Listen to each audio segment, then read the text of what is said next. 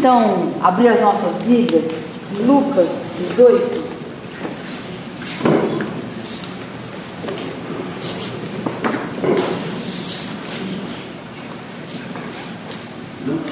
Lucas. Acho que precisa de microfone, não. Se tiver alguém dormindo aí, eles dão, dão um berro. É. Lucas 18, no versículo 35. Posso ler? Lucas 18, no versículo 35, diz assim a palavra de Deus. Aconteceu que ao aproximar-se ele de Jericó, estava um cego assentado à beira do caminho, pedindo esmolas. E ouvindo o tropel da multidão que passava, perguntou o que era aquilo. E anunciaram-lhe que passava Jesus de Nazaré. Então ele clamou: Jesus, filho de Davi, tem compaixão de mim. E os que iam na frente o repreendiam para que se calasse. Ele, porém, cada vez gritava mais: Filho de Davi, tem misericórdia de mim. Então parou Jesus e mandou que lhe o trouxessem. E tendo ele chegado, perguntou-lhe: O que queres que eu te faça? Respondeu ele: Senhor, que eu torne a ver. Então Jesus lhe disse: recupera a tua vista, a tua fé te salvou. Imediatamente tornou a ver e seguia-o, glorificando a Deus. Também todo o povo, vendo isso, dava louvores a Deus. Amém? Amém. É. Vamos orar mais uma vez? Senhor Jesus, Pai, nós estamos aqui na tua presença. Temos a tua palavra, Pai, nós queremos agora abrir o nosso coração, Jesus, para que o Senhor venha ministrar, falar aquilo que o Senhor quer para nós nesta noite, Pai. Que todo o propósito que o Senhor tem para nós, todo ensinamento, Pai, que o Senhor quer falar conosco, vem, Pai, em nome de Jesus. Nós abrimos nosso coração, a nossa mente para receber a tua palavra. Usa a minha vida, Senhor, eu preciso e eu dependo do Senhor, Pai. E que nós possamos sair daqui cheios, Pai, da tua presença, do teu amor e do teu poder, Pai. É o que nós te pedimos e já te agradecemos em nome de Jesus. Amém. Amém. Amém? É, eu queria falar um pouco hoje, meditar um pouco, sobre é, a importância de nós enxergarmos as situações como o Senhor enxerga. Porque muitas vezes é, a gente vê e a gente mesmo fica cego e, e não enxerga, cego e não enxerga aquilo que Deus é, tem para nós. E Deus não, não nos chamou para estar cegos, não nos chamou para cegueira. E tudo aquilo que a gente não vê na nossa casa, na nossa vida, todo milagre, toda situação que a gente não vê segundo os olhos do Senhor, é cegueira. Nós estamos cegos. E o Senhor não quer isso para nós. O Senhor quer que nós tenhamos visão. Porque a pessoa pode ser cega, mas ela pode ter uma visão daquilo que Deus vai fazer, daquilo que vai acontecer. Né? Uma, uma ocasião eu vi uma matéria na TV é, da limitação de uma pessoa cega, mas ao mesmo tempo, puxa vida, eu falo, gente, olha, é, às vezes uma pessoa cega, ela tem muito mais recursos e muito mais atitudes de, do que às vezes a gente que enxerga. E o Senhor quer isso. Quer que nós, com, todos, com tudo que a gente tem, que a gente então enxergue o plano que Deus tem para nós. Amém? Amém? Então, se hoje você olha para uma pessoa na tua família e você fala, ah, isso aí não tem jeito, isso aí está certo. Ah, essa situação na minha, na minha vida financeira, ah, isso aí, nossa, isso aí é cegueira. Tudo aquilo que a gente não enxerga, segundo o olhar do Senhor, é cegueira. E ali nós temos que pedir isso para Deus. Senhor, é uma coisa que eu oro muito, Senhor, que eu enxergue essa situação como o Senhor enxerga. Que eu veja essa pessoa como o Senhor vê. Né, com os olhos é, de águia, que vai além daquilo que muitas vezes a gente é limitado. Amém? Amém. Então, hoje a gente vai falar um pouco sobre isso. A importância de nós enxergarmos como o Senhor enxerga, de nós termos essa sensibilidade e buscar isso do Senhor. Amém? Porque o Senhor quer que a gente enxergue pela fé.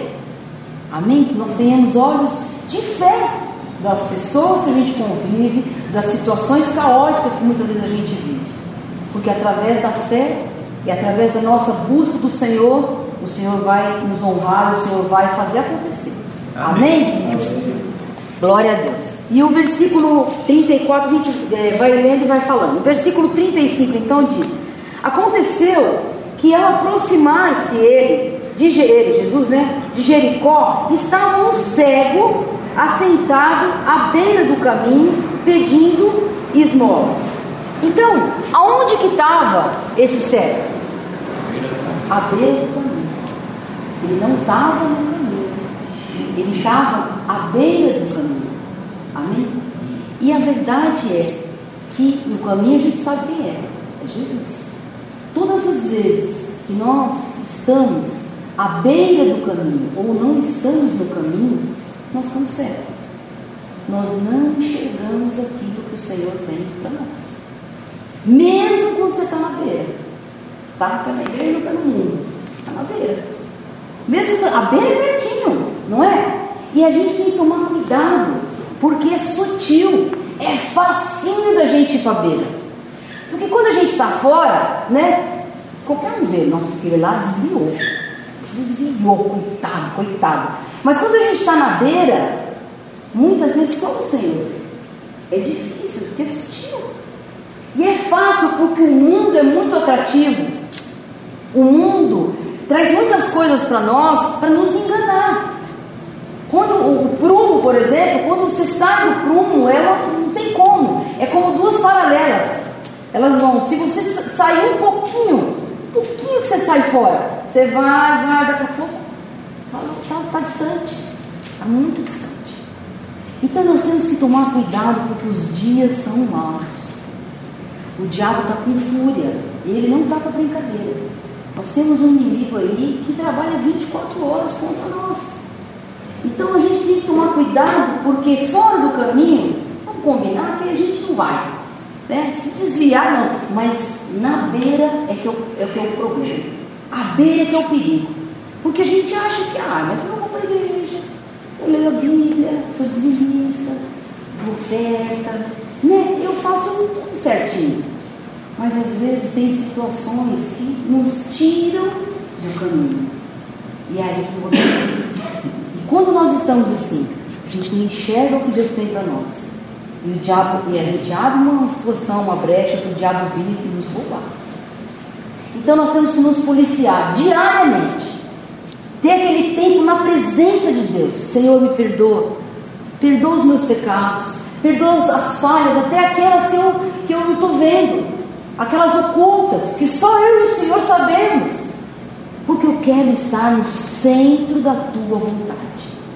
Eu quero fazer aquilo que o Senhor quer para mim. Eu quero fazer aquilo que o Senhor determinou para mim. Quero te obedecer na íntegra. Amém? Para que nós não sejamos roubados. E depois a gente fala, não entendo por que, isso aqui não está andando, está acontecendo. Muitas vezes nós não estamos do jeito que o Senhor determinou e quer para nós. Amém? E eu quero meditar algumas atitudes que esse cego teve antes dele receber o milagre. Amém? No versículo 36, então, diz assim: E ouvindo o tropel da multidão que passava, perguntou, a primeira atitude que a gente vai ver aqui desse cego que ele teve, ouvindo o tropel da multidão que passava, perguntou o que era aquilo. Anunciaram que, passava Jesus, o Nazareno. No versículo 38, então ele clamou: Jesus, filho de Davi, tem compaixão de mim. Então, eu fico pensando, eu tenho costume quando eu leio a palavra, eu fico imaginando a cena. Então, quando ele ouviu, a primeira atitude desse cego, antes dele receber o milagre, uma atitude positiva, ele ouviu Jesus, ele ouviu falar de Jesus. E eu penso que quando ele ouviu falar de Jesus, que ele ouviu que era Jesus, o coração dele se encheu de esperança. Sim ou não? E ele falou: Puxa, é Jesus, é o filho de Davi, ele, puxa, Deus, é agora, é agora que eu vou ser curado, é agora que eu vou receber o meu milagre. Eu preciso alcançar esse Jesus, eu preciso. E ele ficou cheio de esperança. E o que, que será que nós temos ouvido nesses últimos dias, nesses tempos? Será que tem trazido esperança para nós? Será que aquilo que a gente ouve tem trazido esperança, força? E nós temos que tomar muito cuidado, porque o inimigo usa muito situações e pessoas para falar nos nossos ouvidos, para trazer perturbação, para trazer desânimo, para trazer muitas situações para nós, para nos colocar para baixo, para a gente perder a visão, para a gente perder o ânimo. Amém? Amém? E a gente tem que, tem que muitas vezes colocar um filtro mesmo nos nossos ouvidos e falar: Senhor, eu quero ouvir a tua voz, eu não quero ouvir a voz do inimigo. E o inimigo trabalha muito com a dúvida: será? Será que você vai conseguir? Será que tua família vai ser restaurada? Será que a cura vai vir? Será? E ele trabalha muito com esse sentimento de dúvida. Dúvida com relação à bondade de Deus para nós. Mas é, se Deus é, fosse bom, você não estava passando por isso. Deus fosse bom como ele diz. E muitas vezes coloca no nosso coração, na nossa mente, coisas que a gente, Deus já fez, mas a gente esquece dos milagres que ele já fez. E a gente esquece dos milagres. E a gente só lembra do que ainda não tem. E a gente só lembra do que ainda não conquistou. Ah, mas ainda não não consegui aquilo, mas aquela, aquele meu ente querido ainda não foi para a igreja, aquela situação ainda não resolveu, aquela pendência financeira ainda está lá, aquela... E a gente fica com essa dúvida. E a gente começa a ficar meio bravo com Deus. Então nós temos que tomar muito cuidado com aquilo que a gente ouve, porque o diabo trabalha muitas vezes com corpos de aluguel como, São, como é, é, é Sambalá e Tobias, quando eles estavam reconstruindo o muro. E ele coloca pessoas muitas vezes para falar para a gente, para nos desanimar. Não vai estar, tá, dar certo, é difícil. Hum, é. Amém. Então nós temos que entender que nós estamos numa guerra, numa batalha espiritual. Nós estamos vivendo uma batalha espiritual. E o diabo veio para matar, roubar e destruir. E ele, e ele não descansa. Assim como Deus tem um plano para você e para mim, o diabo tem um plano também para você e para mim. E ele tem um plano para nos destruir. E ele não vai parar. E ele não vai desistir. E nós vamos? A gente vai desistir se o diabo, ele já determinou que ele não vai desistir. Ele vai vir contra nós até a gente cair.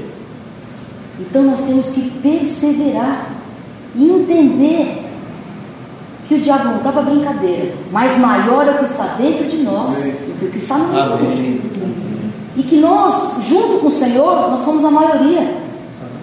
Amém? Então nós temos que ter esse discernimento e muitas vezes tomar cuidado com aquilo que a gente está ouvindo. Então nós precisamos abrir os nossos ouvidos para ouvir mais a palavra de Deus, ouvir mais o louvor a Deus, ouvir mais as coisas de Deus, para a gente se encher e se fortalecer das coisas de Deus. Porque, irmãos, se a gente, vamos falar sério, se a gente colocar um jornal e ficar só ouvindo as notícias, e o mais interessante é que eles falam, falam, falam, quando eles falam boa noite. Como que você vai ter uma boa noite com tanta notícia ruim? que tem horas que parece que vai sair sangue da TV, de tanta coisa ruim. Então nós precisamos tomar cuidado com isso. E andar então no caminho. E andar então com o Senhor diariamente. Acordar, já põe o pé no chão lá, Senhor. Me dirige nesse dia, me acompanha, me ajuda, me mostra. Gente, a gente está num campo minado. Nós estamos num campo minado. Está cheio de explosivo. E se a gente não andar com Deus, e Deus vai falando, vai, vai para a direita. Agora vai para a esquerda. Opa, opa, aí não, tem um explosivo, agora pula. Deus vai dando a direção. Deus vai mostrando por onde a gente tem que ir. Mas se a gente não está com Deus, é, fatal. Amém? Então a primeira atitude dele foi ouvir. Ouvir Jesus, ouvir do Senhor. E isso veio fortalecer a sua fé. No versículo 38, de novo, a gente vai ver a segunda atitude dele. Então ele clamou: Jesus, filho de Davi, tem compaixão de mim.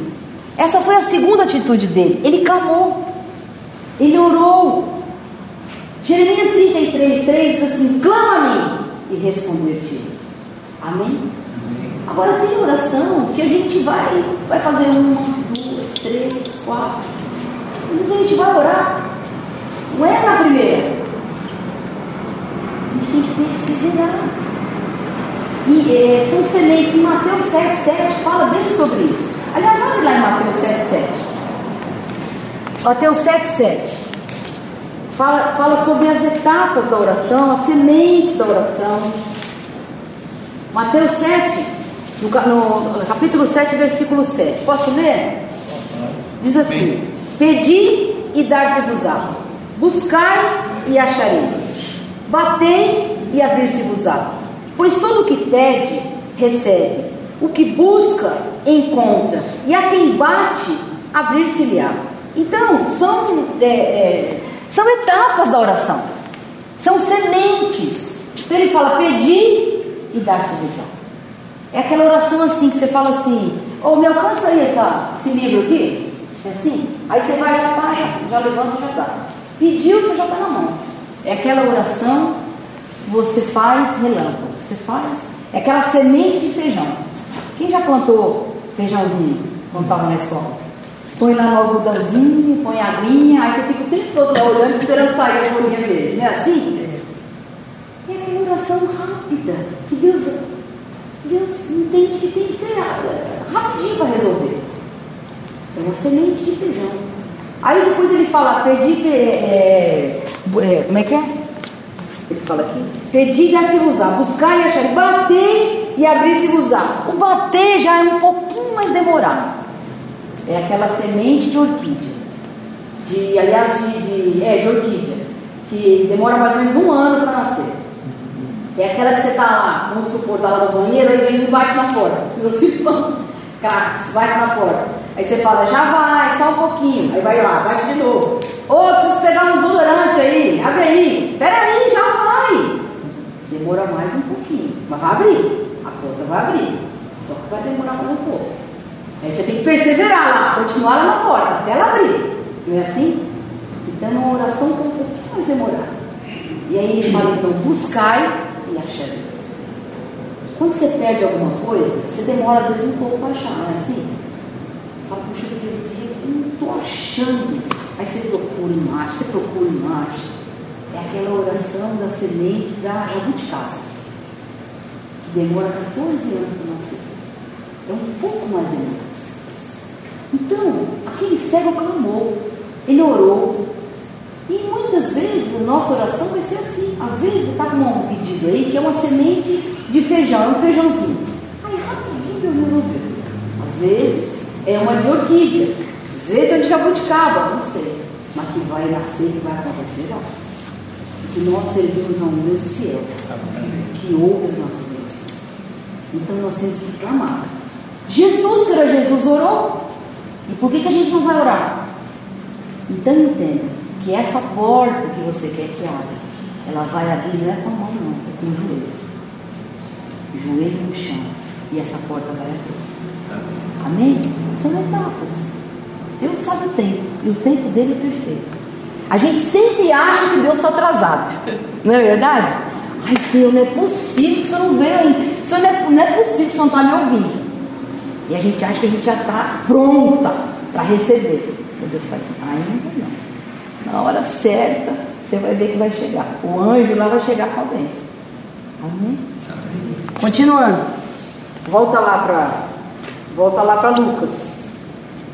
No versículo 39, outra atitude desse cego. Então ele, clamou, ele, ele ouviu, ele clamou, e agora? E os que iam na frente o repreendiam para que se calasse. Ele, porém, cada vez gritava mais: Filho de Davi, tem misericórdia de mim.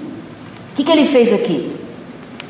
Ele gritou mais, ele perseverou. Quando a multidão falou: Para de clamar, para de orar, Aí que ele orou, aí que ele gritou, aí que ele clamou, aí que ele perseverou.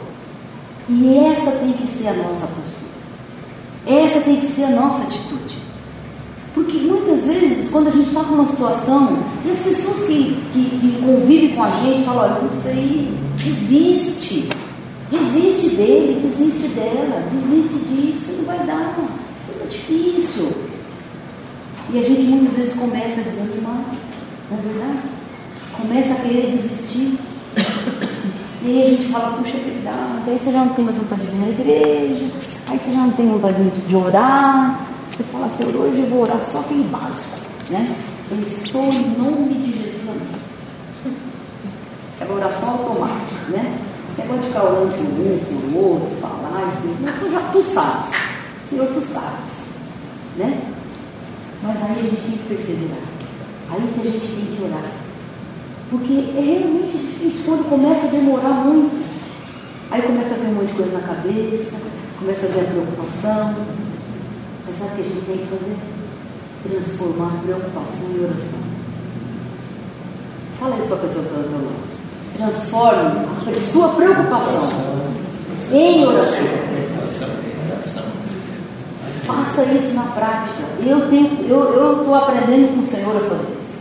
Todas as vezes que eu estou muito muito agoniado, muito, com o coração muito para o Senhor, tem misericórdia. Aí eu vou e oro.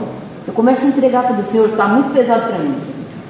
A tua, a tua palavra diz que o teu fardo é leve, que o jugo é suave. E o que, que eu estou carregando esse negócio tão pesado aqui? Aí eu entrego para ele. Senhor, eu estou entregando. Aí eu vou entrego meu marido, entrego meus filhos, mas é difícil entregar. Não é difícil? É difícil. Mas a gente tem que aprender a entregar. Quando os seus filhos eram pequenos, a gente, por um acaso, a gente ia na escola, deixava eles lá e ficava lá olhando na janela, os filhos. Você entregava na escola, virava as costas, entrava no carro ou de ônibus, sei lá de onde ia, e ia fazer seus afazeres. Quando dava horário, você ia lá e buscava. E por que, que a gente não faz isso com eles? Por que, que a gente não entrega mesmo para Deus? E a gente quer ficar dando palpite. É que nem aquela historinha daquela criança, quando quebra o carrinho dele, que ele está lá brincando, aí ele vai e dá na mão do pai. E fala para o pai assim, pai, ó, conserta meu carrinho. Aí o pai vai lá, tudo calma, tudo amor, e pega uma rodinha, encaixa, aí pega a portinha, e o menino fica lá, vai pai, vai, demora, anda pai, vai logo. Calma, estou arrumando, vai pai, conserta logo, não sei o quê. Aí o menino impaciente, ele faz, arranca o carrinho da mão do pai, sai correndo e fala, deixa que eu me conserto. E será que muitas vezes a gente também está fazendo isso com Deus? A gente põe na mão de Deus para Deus fazer, resolver aquela situação para a gente. Aí está demorando muito. A gente vai arranca da mão de Deus e quer a gente resolver. Mas nós temos que perseverar. Amém? E deixar Ele agir. Deixar o Senhor fazer. Continuando. No versículo 40. Diz assim: Então parou Jesus e mandou que lhe trouxessem, que trouxessem ele, né? E, e tendo ele chegado, perguntou-lhe, até aí um pouquinho, então, o que, aconteceu aqui? Jesus então, está ali e fala assim, Jesus para e fala, manda chamar ele. Fala para ele sair da beira e vir para o caminho. Fala para ele vir para cá. Que eu vou então fazer ele E ele então obedeceu. Foi a outra atitude desse servo. Ele obedeceu. Ele não falou, ah Senhor, olha a minha dificuldade, eu não enxergo, por que o Senhor não vem aqui? Ah, peraí, daqui a pouco eu vou. Olha aí com a multidão, como é que eu vou chegar até aí? Obediência atrasada é a mesma coisa que desobediência. Ele obedeceu ao Senhor. Ele então foi até o Senhor. E aqui nesse, nesse texto, esse milagre, o Senhor só operou o milagre quando ele saiu da beira e foi para o caminho. Muitas vezes, para que o milagre aconteça na nossa vida, a gente tem que se posicionar. Se posicionar em obediência no caminho para que o milagre aconteça. Porque enquanto a gente estiver fora do caminho, ou na beira do caminho, Jesus não vai fazer milagre. Amém? Amém? Porque a gente vê hoje, infelizmente, muito crente em cima do muro. Caco de vidro. Crente, crente caco de vidro. Está sempre em cima do muro. Não se posiciona. Não toma uma posição, Senhor, eu estou aqui, eu vou te obedecer, eu vou seguir a tua palavra, eu vou seguir aquilo que o Senhor tem para mim. Aí a primeira coisa que Deus fala, então vai lá e perdoa tal pessoa. Assim, espera aí, né? Também assim, vamos devagar, né? Pera, você está vendo que ela fez o que ele fez comigo? Isso é obediência à palavra. Muitas vezes não vai ser fácil, não. Muitas vezes vai ser difícil obedecer. Vai ter renúncia. Eu vou ter que renunciar à nossa carne, renunciar à nossa vontade para obedecer ao Senhor. Precisamos então ter uma postura, um posicionamento de realmente, Senhor, eis-me aqui. Eu quero agora andar contigo. Eu quero que o Senhor me mostre o que eu estou fazendo que não te agrada. Eu quero te obedecer. Me posicionar. Aí sim, o Senhor vai. Deuteronômio 28 é bem claro com relação a isso. Deuteronômio 28, a gente não, não vou abrir para a gente ganhar tempo. Mas depois você lê lá. Diz assim: se ouvires a minha voz e obedeceres os meus mandamentos, tem lá uma lista de 14 bênçãos. E em Deuteronômio 2, é, 28, 2 ainda diz que as bênçãos vão correr atrás da gente. Se nós estivermos em obediência. Então a gente tem. E aí depois ele fala dessas, dessas 14, 14 versículos, só das bênçãos para quem é obediente. E aí ele entra nas, naqueles que não obedecem. Aí é só maldição.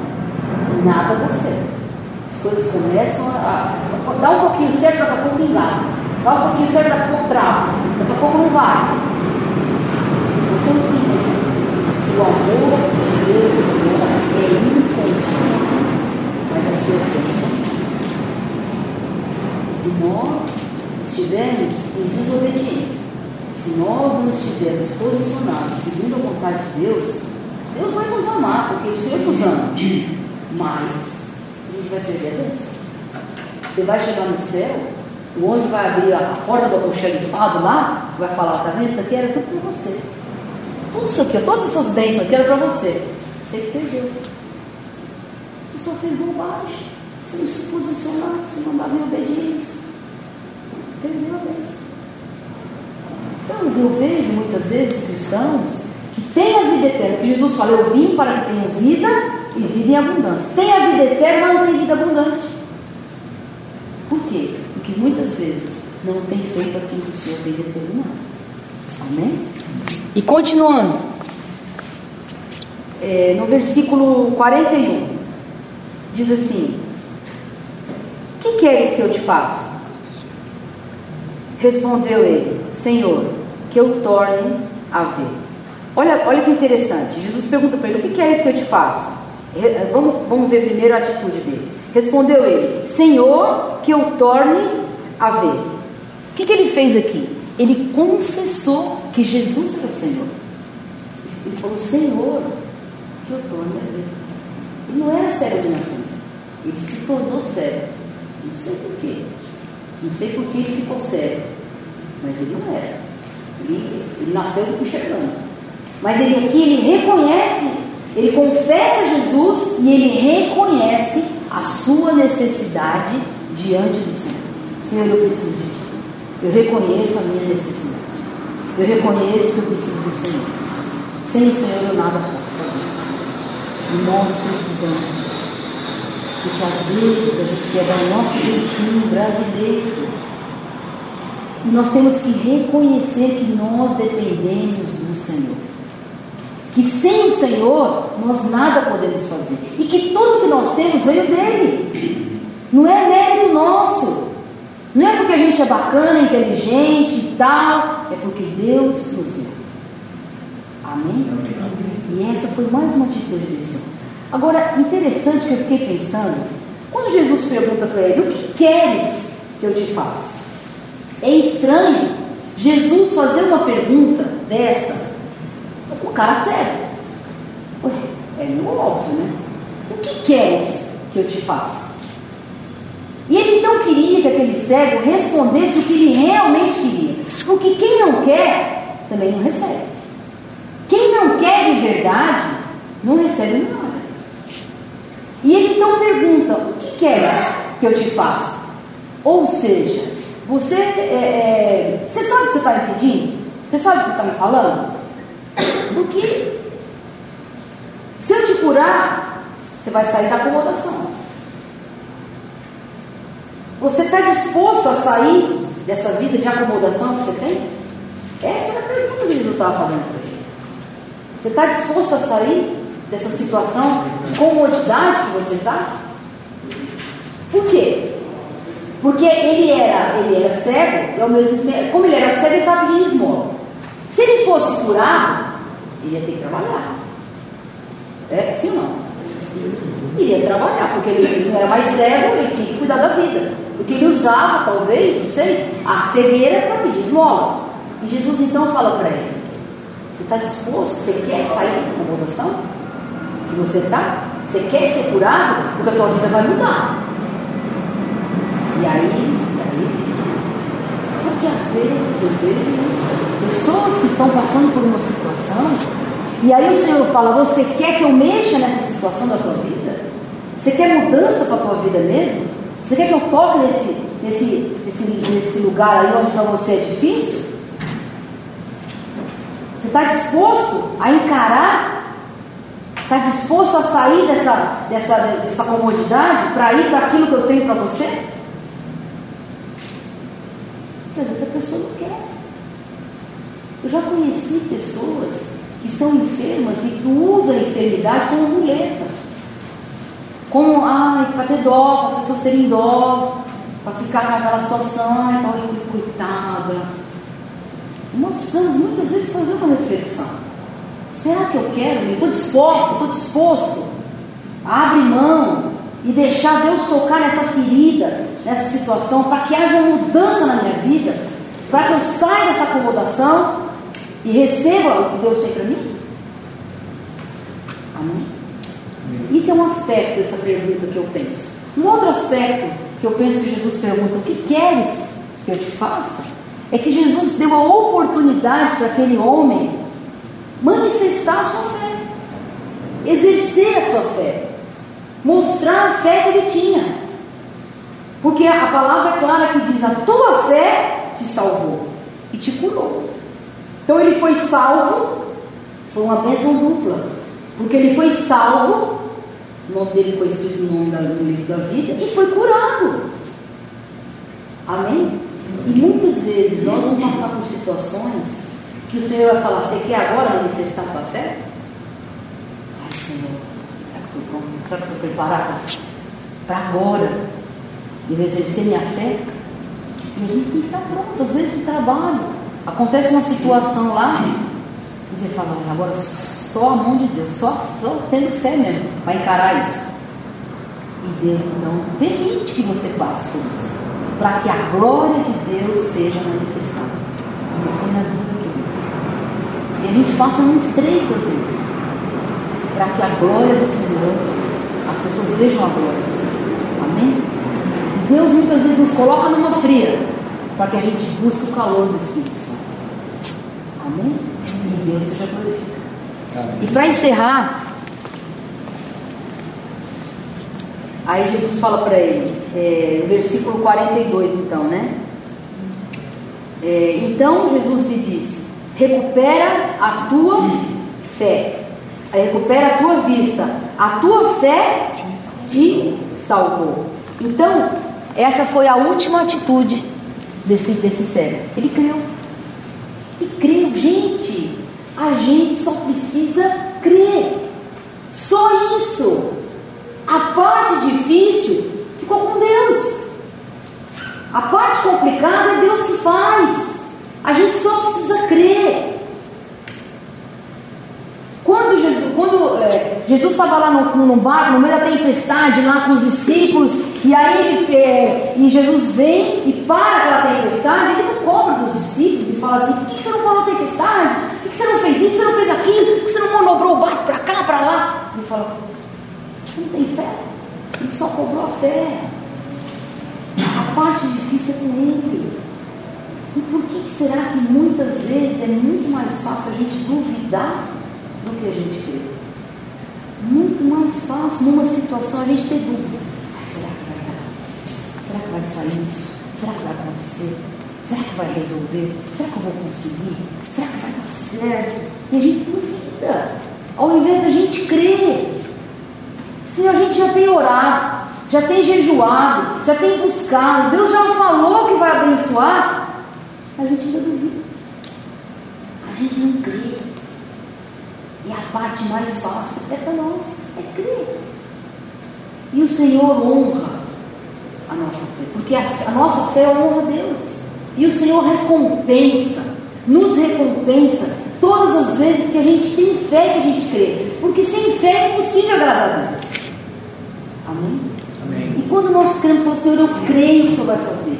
Não, não crê na gente, crê na nossa fé. Ah, minha fé está muito grande hoje. Hoje, hoje eu acordei e se eu falar com um poste, ele se converte, ele se mexe. Hoje eu estou cheio de Deus, porque a gente assim, tem dias que a gente está, tem, nossa, ora para todo mundo, ah, beleza. Tem dias que aquele farol baixo, tudo bem? Nem responde, só faz um sinal, entendeu? Que está aquela coisa horrível, tudo ruim, tudo, você só pensa em coisa ruim, nada te dá alegria. Quando você estiver assim, você tem que orar Lamentações de Jeremias 3,21. Senhor, traz a minha memória aquilo que me dá esperança. Eu já fiz isso. Dobro meu joelho, só faço isso, Senhor. Me traz a memória aquilo que me dá esperança. Eu olho, eu não vejo nem o túnel, nem a luz, não vejo nada. Pelo amor de Deus, me ajuda. Ele tem que ser sincero com Deus. Não é assim? Não é verdade? Quando a gente entra no nosso quarto para orar, a gente é sincero, né? Não tem aquelas coisas, aquela, aquela, aquela impostação de voz, quando você ora na igreja, não tem aquela coisa assim, aquela oração mais elaborada. Senhor, eu estou mal, Senhor, eu estou um caco, estou um lixo hoje, estou péssima, hoje eu não estou crendo em nada, Senhor, hoje eu, minha fé hoje tem misericórdia. Assim, Deus. Eu já me rasgo logo mesmo e já falo, me ajuda. Amém? E aí o Senhor vem então e nos fortalece. E o Senhor então fala assim, creia. Senhor me ajuda. Põe fé no meu coração. E aí é só isso que o Senhor quer. Que a gente crê. Se creres, verás a glória de Deus. Só precisamos crer. Amém? Amém. Então o último versículo diz assim: Imediatamente tornou a ver e seguiu, glorificando a Deus. Também todo o povo, vendo isso, dava louvores a Deus. Então ele viu, e o que, que ele fez? Seguiu. Ele viu e seguiu. Será que a gente tem seguido depois que a gente recebe a bênção? Porque às vezes acontece também, né? O irmão está lá, ele pede lá um sítio para Senhor, pede um carro. Aí eu vim da igreja, cadê o irmão? Está no sítio. Cadê o irmão? Ah, lavando o carro, porque, né? Afinal de contas, né? Não fica lá cuidando da bênção. Então a gente tem que se pedir do Senhor, clamar e seguir o Senhor. E aí, diz desse versículo diz, seguiu como? Glorificando. Porque às vezes a gente está seguindo, mas está seguindo murmurando. Só reclamando. Só reclamando. E a murmuração música nos ouvidos do diabo. Como ele gosta de ver a gente reclamar e murmurar, e reclamar de Deus, e reclamar se está frio, está frio, se está sol, está sol, se porque cada hora a gente reclama uma coisa. Então nós temos que seguir o Senhor. Glorificando. Em tudo dai graças. Eu sempre digo isso, em vez de você falar, ai meu Deus, diga glória a Deus. Substitui o ai meu Deus pelo glória a Deus. E a gente tem que ter essa prática no dia a dia. Porque a gente é rápido para reclamar. Não sou eu, é só eu.